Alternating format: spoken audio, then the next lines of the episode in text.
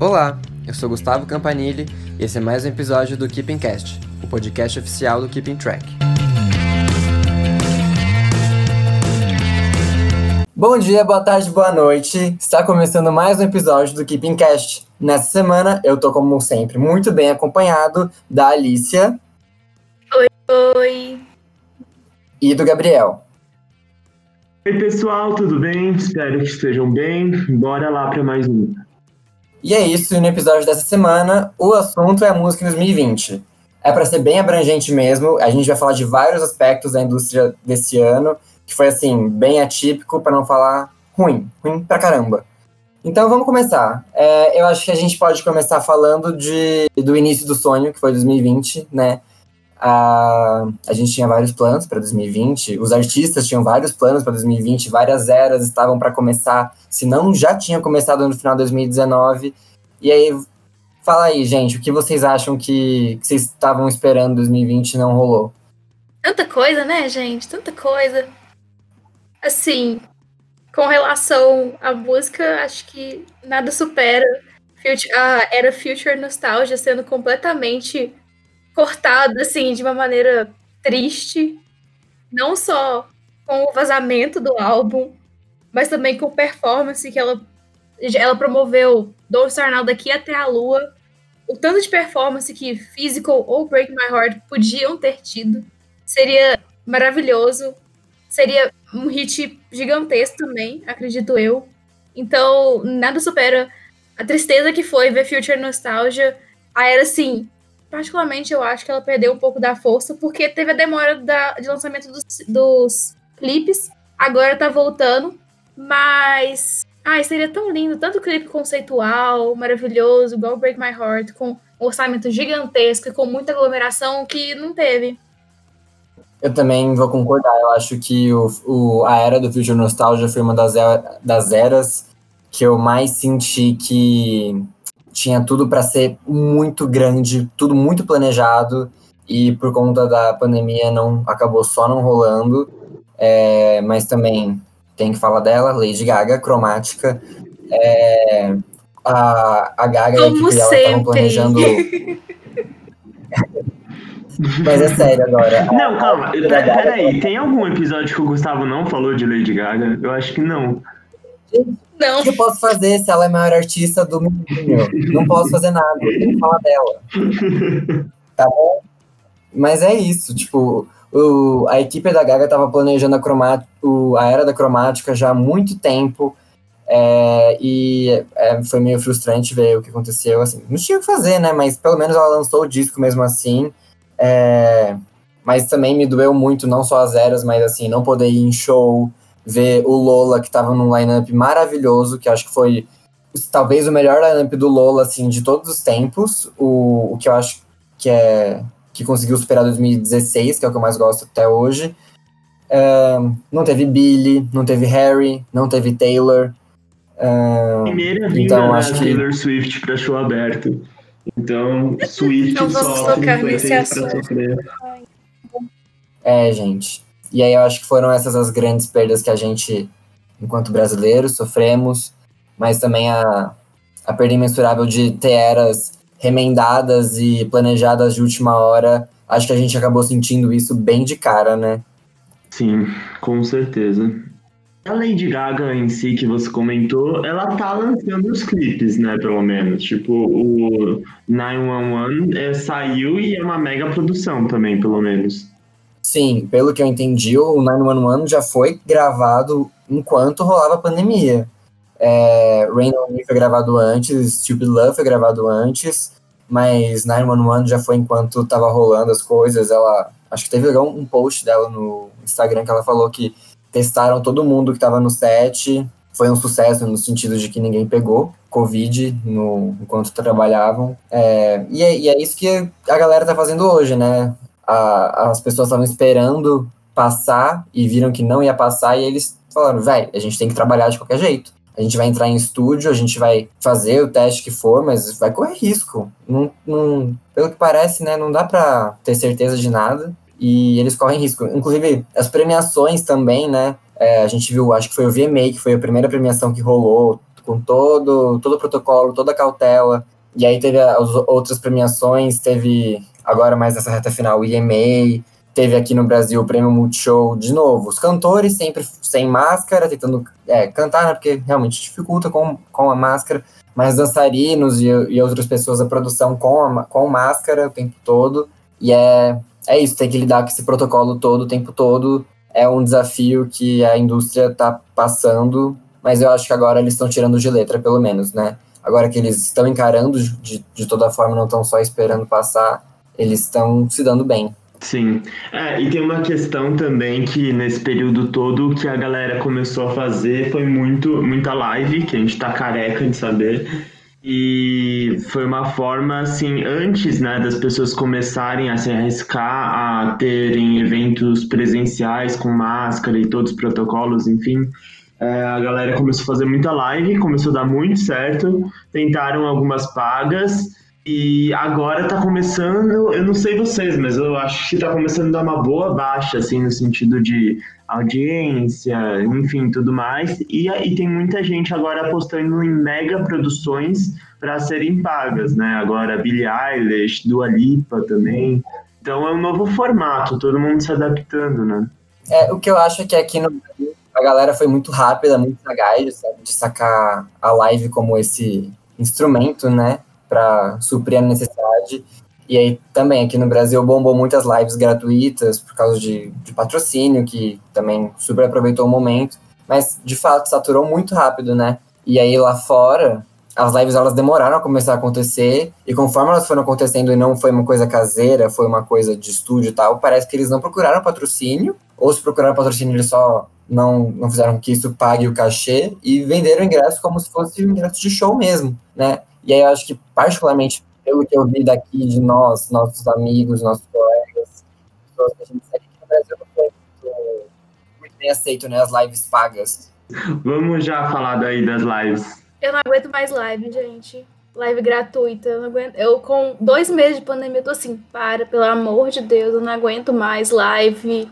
Toda semana, tipo, você entrava no YouTube tinha tipo cinco lives, cinco artistas no diferentes. mesmo dia. Apenas parem, pelo. Nossa, era um saco. Mas vocês gostaram? Vocês viram alguma que vocês curtiram? Vocês às vezes revêem alguma? Não, rever nenhuma. Mas de live que eu curti. É que eu. Ó, eu vou falar uma coisa que eu não gostei e talvez gere contradições. Esses é, festivais por exemplo, aquele da, que a Lady Gaga trouxe, teve um outro bem parecido. Eu acho a iniciativa muito legal. Mas, por exemplo, eu não achei muito legal ficar vendo vários artistas performando uma música pré-gravada, sabe?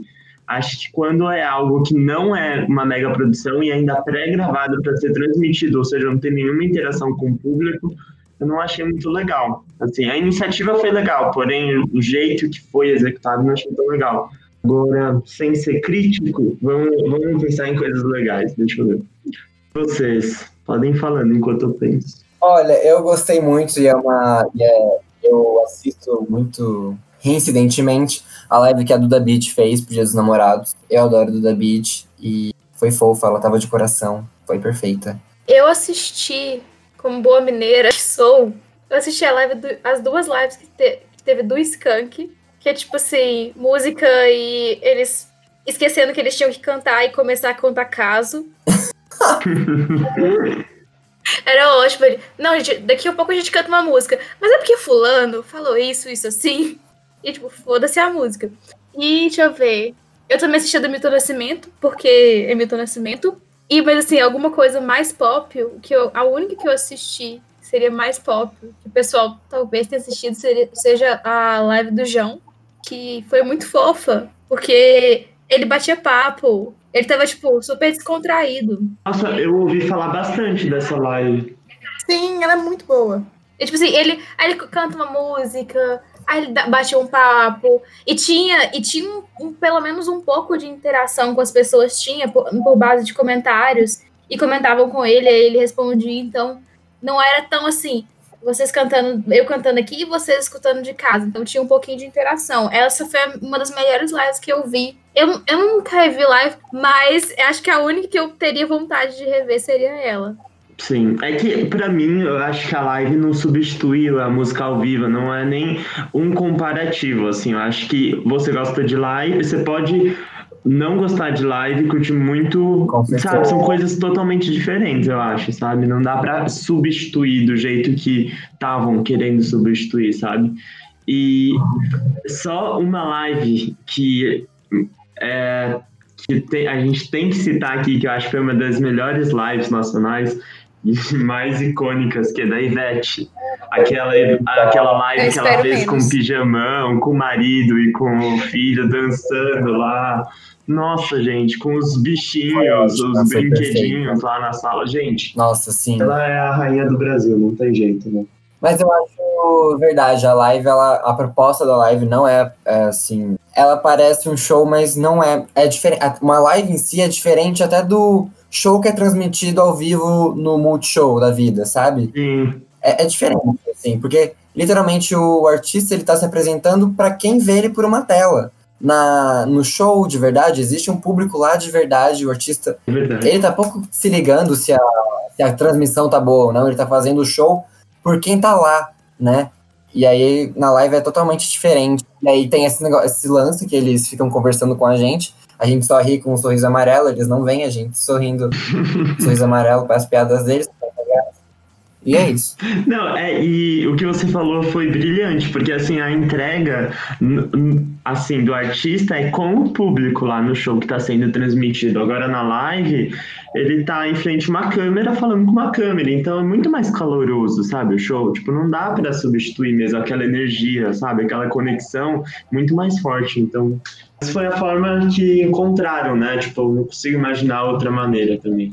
Tá, tipo assim, mesmo estando live, eu não ficava com vontade, nossa, deixa eu cantar junto com o artista, sabe? Eu só ficava lá curtindo, eu não ficava com essa vontade de, nossa, eu tenho que gritar essa música. Eu só ficava lá, vendo. Sim, também, eu, eu nem cantava junto, só ficava tipo.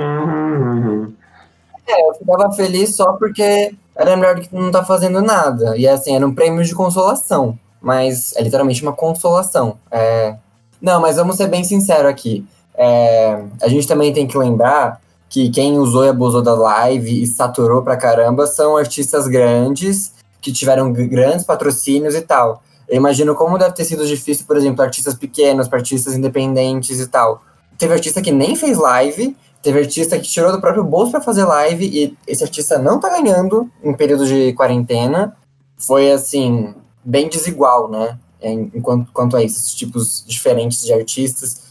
Também acho que o pessoal da produção técnica de show também se ferrou bastante. Os, os cantores, artistas, intérpretes, eles até conseguiram contornar com a live, mas essa galera aí, a maioria, como, como que vai trabalhar, né?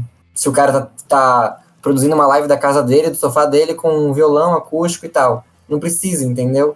Acho que a indústria como um todo se ferrou muito. Não só a indústria gravadoras e artistas, mas o pessoal da graxa, que vem de trás. Sim, também acho. É, assim, eu acho que, sem dúvidas, o entretenimento foi um dos setores mais afetados.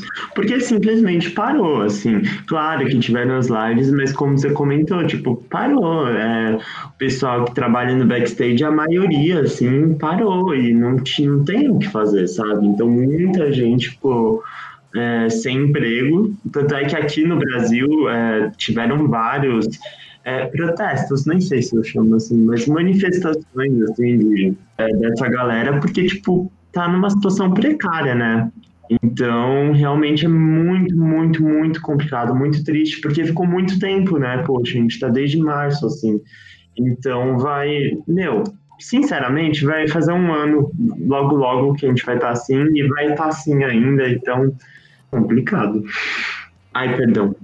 Não, eu só comentar que os artistas de maior porte, assim, até mais na gringa que eu ouvi falar, alguns até comentaram que iam manter é, a renda, assim, paga mensalmente para os é, técnicos de turnê, enfim, pessoal que acompanham ele sempre, mas assim, super minoria, sabe? Eu, eu li isso de, sei lá, uns três artistas, quatro, e artistas de grande porte que conseguem bancar, sabe? Então, tipo, super exceção, sabe? Exato, deve ter sido aqueles top 100 artistas que tem essa grana para continuar bancando. Sim. Mas é a exceção. E por falar também em prejuízo com, com o coronavírus, a gente se ferrou muito quem tinha ingresso, porque a gente praticamente vai. O governo ele deu uma lei, né? E aí essa lei é, é bem ruim, na verdade, pra gente, porque ela só tem duas opções. Ou a produtora vai remarcar o show, ou ela cancela o show, e de qualquer forma a produtora não necessariamente vai devolver o dinheiro. Ela pode querer que você use esse dinheiro que você pagou pro ingresso como um crédito para os próximos shows. O que é horrível, né? Se o show é cancelado e quem garante que ela vai contratar algum show que você quer ver? E você só tem um ano para usar esse crédito. Então, a gente também saiu perdendo nesse sentido. A gente tem que torcer para os shows que a gente comprou que eles aconteçam algum dia, porque senão a coisa vai ficar feia. Sim, e, por exemplo, é, que eu vou. Eu, meu plano, né? Meu sonho eterno de pro show da Taylor. Alicia. Oi. Você já tinha comprado passagem, hospedagem e tudo mais, não? Sim.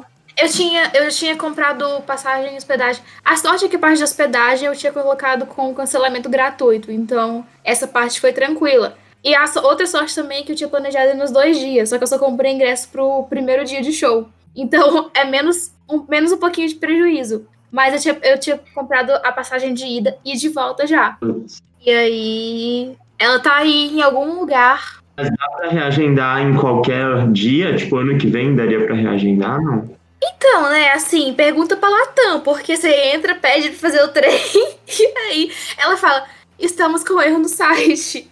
Então eu só entreguei e falei: ah, uma hora vai, sabe? Depois eu tento resgatar isso. Mas é a mesma lógica do ingresso, que vai ficar por um ano aí mas ninguém sabe, assim, se alguém vai querer viajar daqui um ano, sabe? Exato. Esses dias, falando em live, esses dias eu vi uma live é, com a Roberta Medina, do Rock in Rio, e ela falou justamente isso, que a, a pandemia mostrou pra gente que a gente nunca teve certeza dos acontecimentos futuros. A gente, na verdade, sempre achou que tinha certeza, mas nunca foi certo de nada. Então, ela, ela comentou, né, que o, esse ano ia ter o Rock in Rio Lisboa, e acho que era em junho. E eles já tinham começado a montar tudo lá em março e tiveram que parar tudo e desmontar quando viram que não ia rolar mesmo. Porque é bem isso, na verdade, né? A gente viu agora que, que é bem real, que pode ser que os shows, você marca um show, um evento, um teatro, qualquer coisa, para um mês, pode ser que ele não role. E a gente sempre contou com que ele rolasse. Então, acho que isso aumenta, assim, abre nossos olhos para esse tipo de situação. Sim. Não, e é engraçado, assim, é, para verem como foi tão imediato, é, eu lembro que tinham turnês nacionais rolando na, aqui na América Latina e que, por exemplo, sei lá, tinham cinco shows rolaram quatro shows e no quinto show, tipo, cancelaram, todo mundo voltou para sua casa e não teve. Tipo, acho que foi o caso do Backstreet Boys, o caso do Maroon 5 na Argentina, eu acho. Então, tipo, realmente foi uma coisa imediata e inesperada, assim.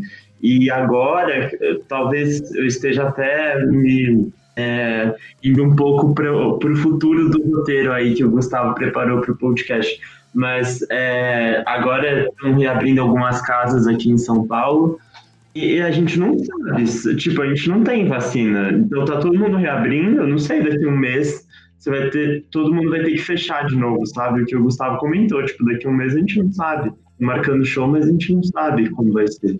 Exato.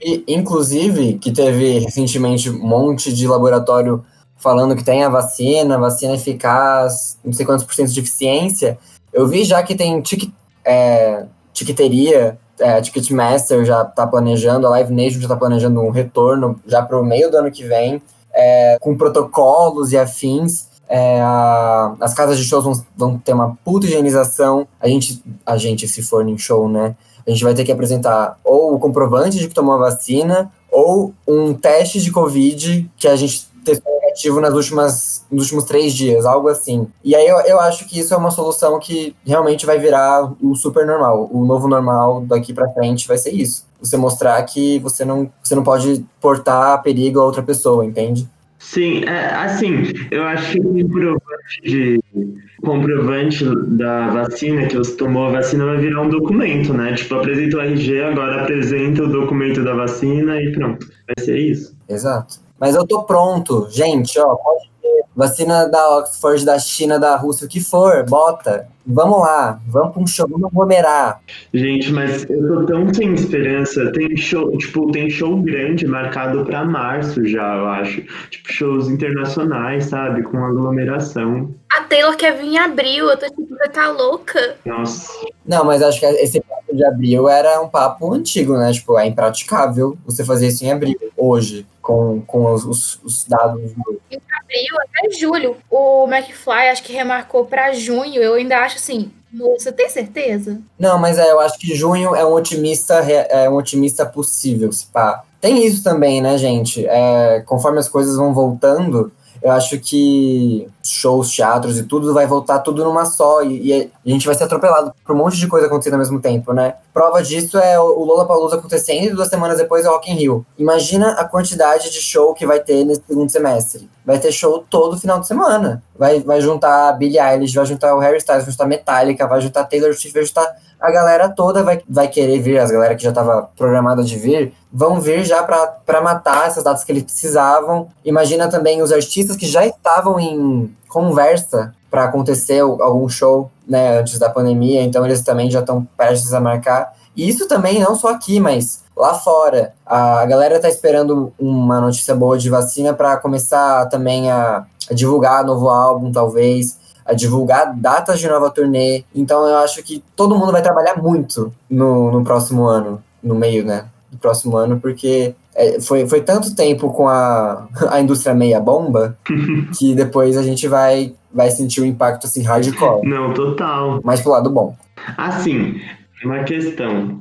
Esse que eu ia falar, gente, calma. Ah, tá, lembrei.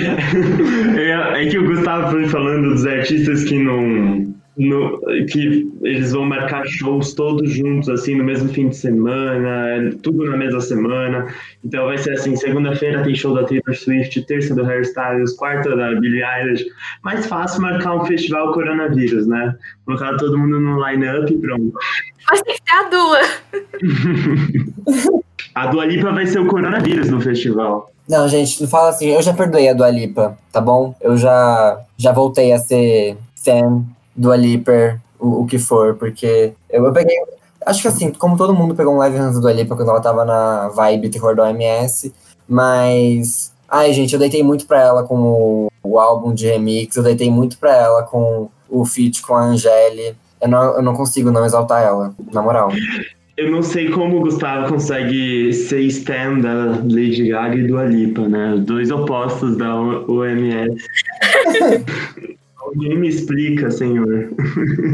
Gente, e o que vocês acharam da, desse típico que foi no ano que a gente passou mais tempo recluso em casa, triste, chorando, com a mão no joelho, querendo sair de qualquer coisa para ir no mercado. E aí, as músicas que mais hitaram foram músicas dançantes, músicas anos 80, disco, pá. Tipo, ainda bem, na real, o que eu acho, né? Porque Imagina, se você vai ficar ouvindo uma coisa bem bad vibes melancólica, passando seis meses em casa, é de ferrar. Então eu acho que a música salvou, assim, é, nesse, nessa questão. Se não fosse a música, a gente estaria em maus lençóis, assim, ferrado psicologicamente. É, não que só ela salve isso, né? Mas é, vocês entenderam. Eu acho que ela teve um papel fundamental para quem ouve música, né? Como a gente ouve bastante eu acho que ela foi uma boa válvula de escape nesse momento foda que a gente passou. Eu concordo. Ver os artistas usando a, as vozes deles, assim, nesse momento foi muito, muito importante, porque, assim, muita gente aproveitou esse momento de isolamento para ser mega produtivo. Então, muita gente acabou produzindo muita coisa. Tem gente que começou o álbum na pandemia e terminou na pandemia, então já lançou. É, e assim, coisas muito boas. Assim, tem, muita, tem muito projeto legal que vários artistas é, sempre tiveram vontade de fazer, às vezes, mas nunca fizeram. E agora que eles estavam em casa, é, longe da estrada, longe de turnê, enfim, longe dessa loucura toda, eles conseguiram parar, gravar, executar uma coisa legal que eles sempre sonharam. E, tipo, muito, teve muita coisa legal, muita coisa legal mesmo. Acho que o, o que. Acho que saiu mais rápido desses álbuns álbuns todos foi o How I'm Feeling Now, da Charlie. Porque a Charlie é uma máquina de papel, ela não para nenhum minuto, que ele roubou. e, e aí ela lançou esse álbum. Eu acho que pode ter um pouco precipitado no caso da Charlie, né? Porque ela demorou anos pra lançar um terceiro álbum, né? Depois do Sucker, que foi o Charlie. E depois de menos de um ano ela lança o outro. Mas assim, eu acho que a proposta dele foi literalmente isso. Tipo, ah, eu fiz na quarentena, eu peguei restos de, de samples, de demos que eu tenho e só dei um arremate final e tal. Acho provavelmente que se ela for returnê do Charlie, ela, ela vai ser literalmente uma turnê do Charlie, ela não vai dar tanta atenção pro How Feeling Now. Até porque também o público não deu muita atenção por ser esse álbum mais prêmio de consolação por, por estarmos aqui todos trancados dentro de casa, então vamos ouvir coisas novas, né? Todo episódio o Gustavo fala Lady Gaga, então todo episódio eu falo de Taylor Swift, porque eu tenho que defender ela do Gustavo. Não, mas eu não ia ela pode falar à vontade. Eu tô de boa. Aliás, pra, que- pra quem, tá, pra quem não sabe, o Gustavo fez uma promessa. Qual era a promessa que ele ia. Se o Joe Biden ganhasse, ele ia escutar a discografia da Taylor completa. Que bom que o Joe Biden ganhou. Pois é, pode começar. Gente, eu falei pra todo mundo que até a posse, até 20 de janeiro, se não rolar a posse, eu não preciso comprar, cumprir promessa alguma. Então eu vou esperar, vamos ver como é que vai acontecer. Mas vai rolar posse. Nem que, nem que a polícia que tirar o Trump daquela Casa Branca, vai rolar posse, tá bom? Pelo amor de Deus. Todo mundo sabe essa promessa, então todo mundo pode cobrar do Gustavo agora. Essa promessa E também. detalhe, eu não posso pular nenhuma música. Foi Isso hardcore. mesmo. Nossa, que delícia vai ser. isso. Soletrar é divertido, tá bom? Falando em soletrar divertido, eu digo uma coisa. Que no final, quem comprou o show da Taylor Swift saiu muito beneficiado se rolar show, é claro. Porque agora você vai ter o Folklore pra ouvir, não o Lover. Ai, meu Deus. Então, assim, todos saíram ganhando. Assunto à parte. Por algum motivo, os Swifts decidiram odiar o Lover. E eu não sei por Eu quê. sei porque. É tipo Eu tendência. disse que eu não ia falar mal da Taylor Swift, mas eu vou falar, gente. O Lover é ruim, Para, não, Gustavo. é infantil. O lead single era infantil. Não, Só isso. não. You Need to Calm Down também é uma bomba, assim, daquelas atômicas. A única que eu gosto é Lover, a faixa de título, eu acho fofinha e tal, mas também tem um, um pezinho lá no Jardim da Infância. Gustavo, deixa, deixa eu falar uma coisa. Eu, ó, vou confessar, eu gosto muito de mim, e é muito aleatório, mas eu gosto muito de mim. Eu sei porque tem o Brandon Murray. Você gosta por causa disso. Eu acho que é por isso mesmo, só. Mas é, é uma pena, né, que foi nessa faixa que ele foi participar, né? Tipo, podia ser numa diferente. Mas é, eu gosto muito. Meu, esse álbum eu gosto muito de várias músicas. Tem as mais calminhas que eu gosto muito também. Só é que tem algumas bombas, assim. Tem o London Boy, tem. Gente, É a única pessoa do universo que não gosta de False God. Então, de False God, I think he knows. Ai, eu não gosto de I Think He Knows. E você não gosta de False God? Nossa, eu acho essa boa. Eu acho que é uma das primeiras que eu pulo, porque eu fico, ai, não vai, não vai, ai, pula. A gente tá dando trela pro Gustavo, enfim. Mas Eu tô aprovando meu ponto. Muito obrigado. Mas voltando, até comentando um pouco, voltando no Gustavo, é, a Taylor vai ser uma dessas artistas que, que vai ser igual a Charlie. Tipo, ela teve dois álbuns lançados e ela não fez turnê. Então, tipo, provavelmente ela vai ter que misturar um pouco o repertório. Não sei como ela vai fazer. O folclore acho que foi uma coisa muito. Sabe, igual How I'm Feeling, tipo, é algo do coração daquele momento, sabe? Então foi muito legal de ver acontecendo. sabe? Eu acho que a Taylor é diferente. Porque é isso, Lover não teve uma boa recepção, Folklore teve uma ótima recepção. Folklore tá aí podendo ganhar Grammy, álbum do ano, whatever. E, tipo, ela, ela, eu acho que ela vai acabar priorizando o aclamado, não o. Eu não posso nem falar que Lover é comercial, tipo, vendeu bem, mas ela é Taylor Swift. Qualquer coisa da Taylor Swift ia vender bem. Mas, tipo, ela tinha uma penca de show em festival, que era coisa que ela não fazia. Não sei se ela vai remarcar ou se ela vai fazer show solo por lá, que ela também não costuma ir pra Europa. Nem sei se esses shows vão ser remarcados, né? Se vão acontecer um dia ou não. Espero que sim, por nós brasileiros que nunca testemunhamos o show da Taylor aberto. Mas eu realmente espero que ela vire a página do Lover e venha com o folklore na cabeça. Em relação à turnê, até o fã não fica assim, mas vai ser o quê? Vai ser Lover Folklore Tour? Ou vai ser, tipo, só Lover? E depois, ou ela vai, tipo, fazer só. Não um medley, mas vai fazer, tipo, só um conjuntinho de música do folclore vai ser isso. Então, assim, eu não sei. Particularmente, eu acho que o folclore tem muito mais cara de um ambiente fechado do que estádio. Tem fã que não concorda com isso, que acha que a Taylor transforma qualquer estádio em show íntimo. Eu concordo, mas eu ainda acho que o folclore tem cara de ambiente fechado. Não acho que tem cara de Allianz Park, por exemplo. Você tem toda a razão, Alicia, de coração, porque assim, a Taylor é muito performática, né? Tipo, é difícil de imaginar como ela vai adaptar o folclore para estádio, grandes plateias, assim, né? Grandes estruturas. É um desafio, assim, na minha opinião. Pensa um setlist que tem Me e, tipo, Illicit Affairs, sabe? Mas é justamente isso, eu acho que a Taylor soube muito bem intercalar durante a carreira dela músicas é, de sofrência e músicas é, Taylor Swift da massa, assim, tipo, sei lá, ela vai lá, pega o pianinho dela, ela vai tocar o pianinho, aí pode ser que ela seja muito introspectiva e tal, mas o piano vai subir no negócio, vai ter faísca, não sei o que, ela vai estar tá lá cantando, sei lá, Exile, sabe? Algo assim, tipo, ela, ela se garante do jeito que for. E é por isso que eu comprei o ingresso pro show dela. Por mais que eu não curta muito a obra como um todo, eu sei que ela entrega uh, uma performance, um, uma turnê super, super foda, não importa a setlist em si, sabe? Eu não acho que ela é a, a performer, assim, melhor do mundo, tipo, Beyoncé e Lady Gaga, mas eu acho que estruturalmente ela sempre pensa numa turnê super boa, que vai funcionar, que vai impressionar, e isso independe da setlist, eu acho. E é, a Taylor é essa artista, que não, não depende da setlist. É,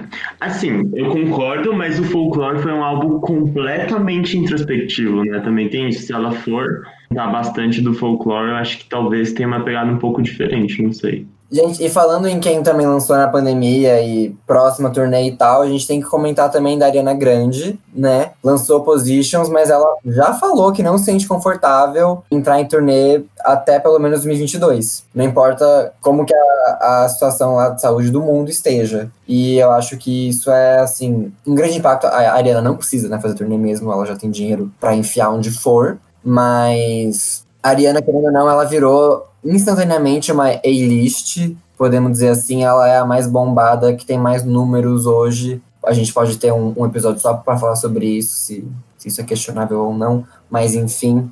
É, eu acho que ela peitou, assim, falou: eu não vou me, me render a fazer turnê agora, porque não é o momento certo. E, e sei lá, ela fez certo. Ela fez o mais cauteloso, eu acho. Mas eu acho que muita gente vai querer ter visto essa turnê. Inclusive, a Ariana tá meio bagunçada há um tempo, né? De turnês e álbuns. Tá mesmo. Eu, ainda bem que você falou isso, porque tá demais. A impressão que eu tenho é que ela só trabalha muito. É, exato. Parece que ela, ela não relaxa, né? Tipo, descansa um pouco, vai deitar na rede, toma um sol, sei lá. Sabe que parece que, tipo, o Gustavo falou, ah, ela tá na, na zona de conforto dela, ela só quer fazer show agora em 2022. Eu acho ótimo, tipo, muito adequado, inclusive.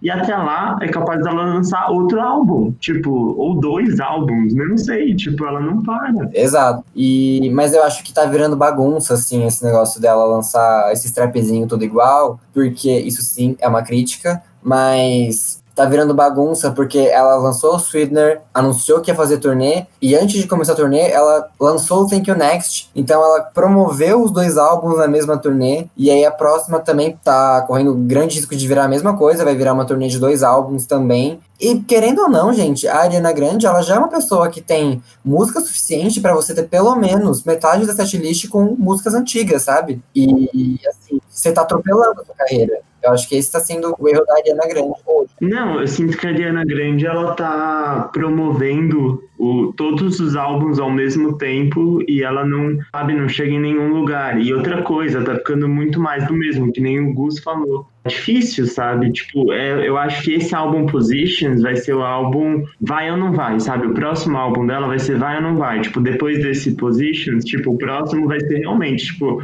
você vai fazer alguma coisa diferente, vai se reinventar. Acho que ela tá seguindo um caminho muito parecido com o que a Taylor estava seguindo.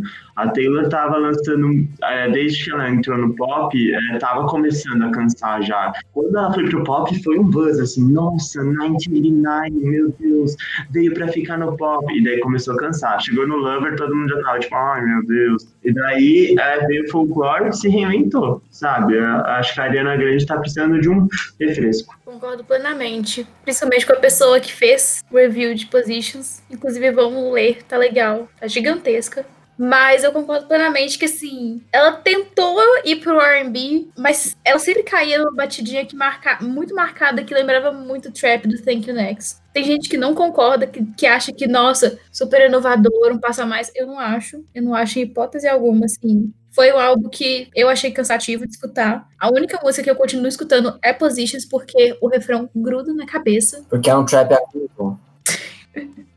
Mas tirando isso, não, não teve nenhuma outra música que eu, que eu escutei que grudou na minha cabeça imediato. Então, assim, eu acho até bom que ela não, tenha, não faça turnê desse álbum. Eu, particularmente, não acho que seja um álbum que funciona pra arena. Eu acho que ele é muito mais. Ele tem uma vibe muito mais intimista e menos festa, pra combinar com uma arena também. Então, eu não sei o que ela vai fazer. Talvez ela lance um outro álbum. E aí sim, ela faça uma turnê. De preferência só com outro álbum, que a gente tem a esperança que ele vai ser melhor que Positions. Não que seja difícil, mas. Já que a gente comentou um pouco do Positions, talvez ele seja um álbum assim, eu não sei se ele estava planejado a longo prazo. Eu sei que o Folklore foi muito assim, o How I'm Feeling foi assim também, mas muitos projetos acabaram surgindo por conta da pandemia. Se não existisse a quarentena, provavelmente esses projetos não existiriam, que entra naquilo de que o artista queria estava engavetado a algo e chegou um momento ou surgiu um insight nesse momento de tédio que está todo mundo vivendo na pandemia, enfim. E eu acho muito legal citar alguns que o meu favorito, principalmente, é do Ashton Earring, que é o baterista do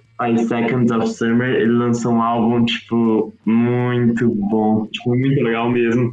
Eu não sei se, tipo, há controvérsia, sabe? Tipo, tem gente que não curtiu, mas eu amei muito, achei inesperado, porque, assim, não sabia, tipo, sabe, quando o artista lança um álbum, você não tá esperando você não tá dando nada, tipo, você vai achar que ia ser uma coisa meio blog. Daí ele te surpreende completamente diferente. Então foi isso, foi algo eu senti, não necessariamente musicalmente, mas foi uma coisa, um impacto foi uma coisa meio quando Harry Styles lançou o primeiro álbum dele solo, você falou, caramba, é o carinha do One Direction, sabe? Eu senti uma coisa assim, e nossa, ele foi, ele não teve medo de experimentar coisas novas, foi muito legal, muito legal. E eu não sei, tipo, eu não sei se ele tinha vontade de lançar um projeto solo sempre assim, foi a primeira coisa que ele fez, ninguém sabia que ele iria fazer algo assim, sabe? Acho que foi algo da quarentena, a quarentena bateu na porta dele e falou, vamos lá, e é isso, vários projetos surgiram, não sei se vocês lembram de mais algum. É que a gente já assistiu vários, né? Queria falar dele. Eu lembro do Pilots, Verdade. com o single Level of Concern, mas só eles também, que eu- além dos que a gente já citou. Mas me diz uma coisa, do baterista do Five Seconds of Summer, ele também canta nesse álbum? Sim, sim, não é, não é só bateria, percussão, enfim, ele canta. É que eu sou muito alheio, não vai... No Five Seconds, Tipo, mas dá uma ouvida. é, então, é que tudo que eu sei deles foi o show deles no Rock in Rio no dia que a Lady Gaga não foi. E aí eu fiquei vendo ele, assim, do fundo, né? Triste. Aí eu não vi direito. Meu Deus, você viu Five Seconds Summer e depois Maroon 5, é isso? Era Ivete Sangalo, Five Seconds of Summer, Pet Shop Boys e Maroon 5. Que beleza. O mais legal de todos foi da Ivete Sangalo. Falo com tranquilidade. Eu acho que Folklore e Future Nostalgia, eu tô assim, para a para de álbuns que eu mais escutei na quarentena. Mas, ah, tem Midnight Eye da Miley Cyrus, que também, assim, é uma das melhores músicas do ano pra mim, então. Nossa, Mas eu não só acho que é a melhor música do ano, mas também não fosse a quarentena, talvez a Miley já teria em outro ritmo de divulgação e tal, e a gente não teria visto os ótimos covers que ela fez, de Heart of Glass, de Zombie. Então, pra ela foi ótimo também esse momento que ela conseguiu mostrar pra ela numa roupagem muito mais roqueira da vida e, sei lá, pode ser que esse novo álbum dela chegue mais numa pegada rock também e, e tá caindo muito bem. Nossa, tá uma delícia. Eu espero que seja isso mesmo, porque eu vou exaltar pra caramba se for isso. sim, nossa, a Miley, eu acho que a quarentena fez muito bem pra ela mesmo.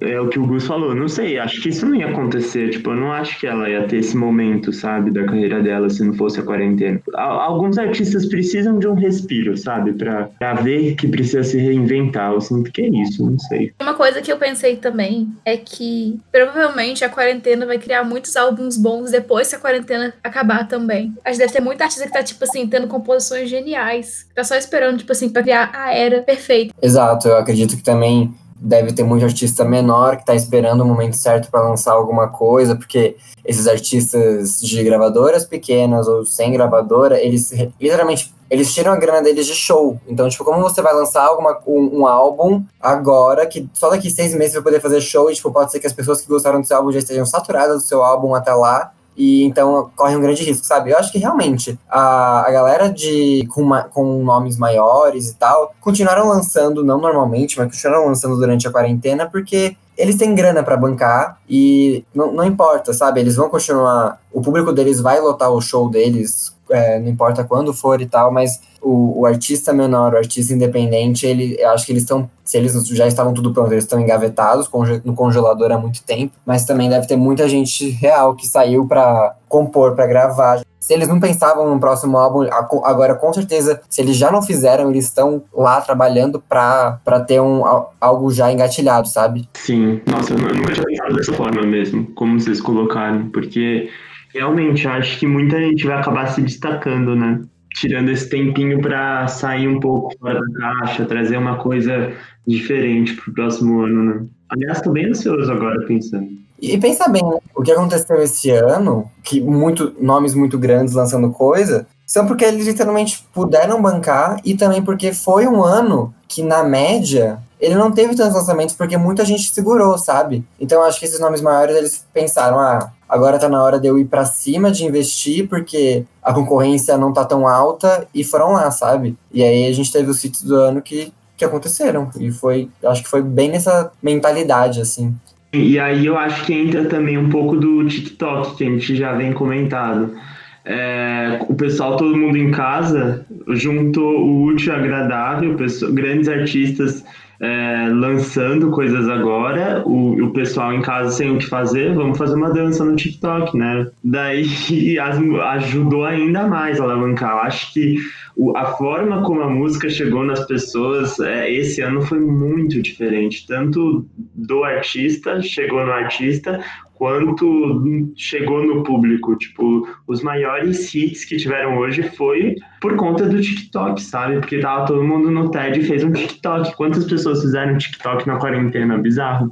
E é com essa deixa que eu vou deixar uma informação muito importante, que por causa do TikTok, a Nelly Furtado, que a gente mencionou como uma sumida, voltou assim no top 100, top 200 do Spotify com Promiscuous, porque a música hitou por lá. Eu só queria jogar essa informação aqui porque o poder do TikTok é real. Nossa, assim, eu teve o desafio também do Simple Plan, não sei se vocês viram, do I'm Just a Kid, ele fica todo mundo criancinha.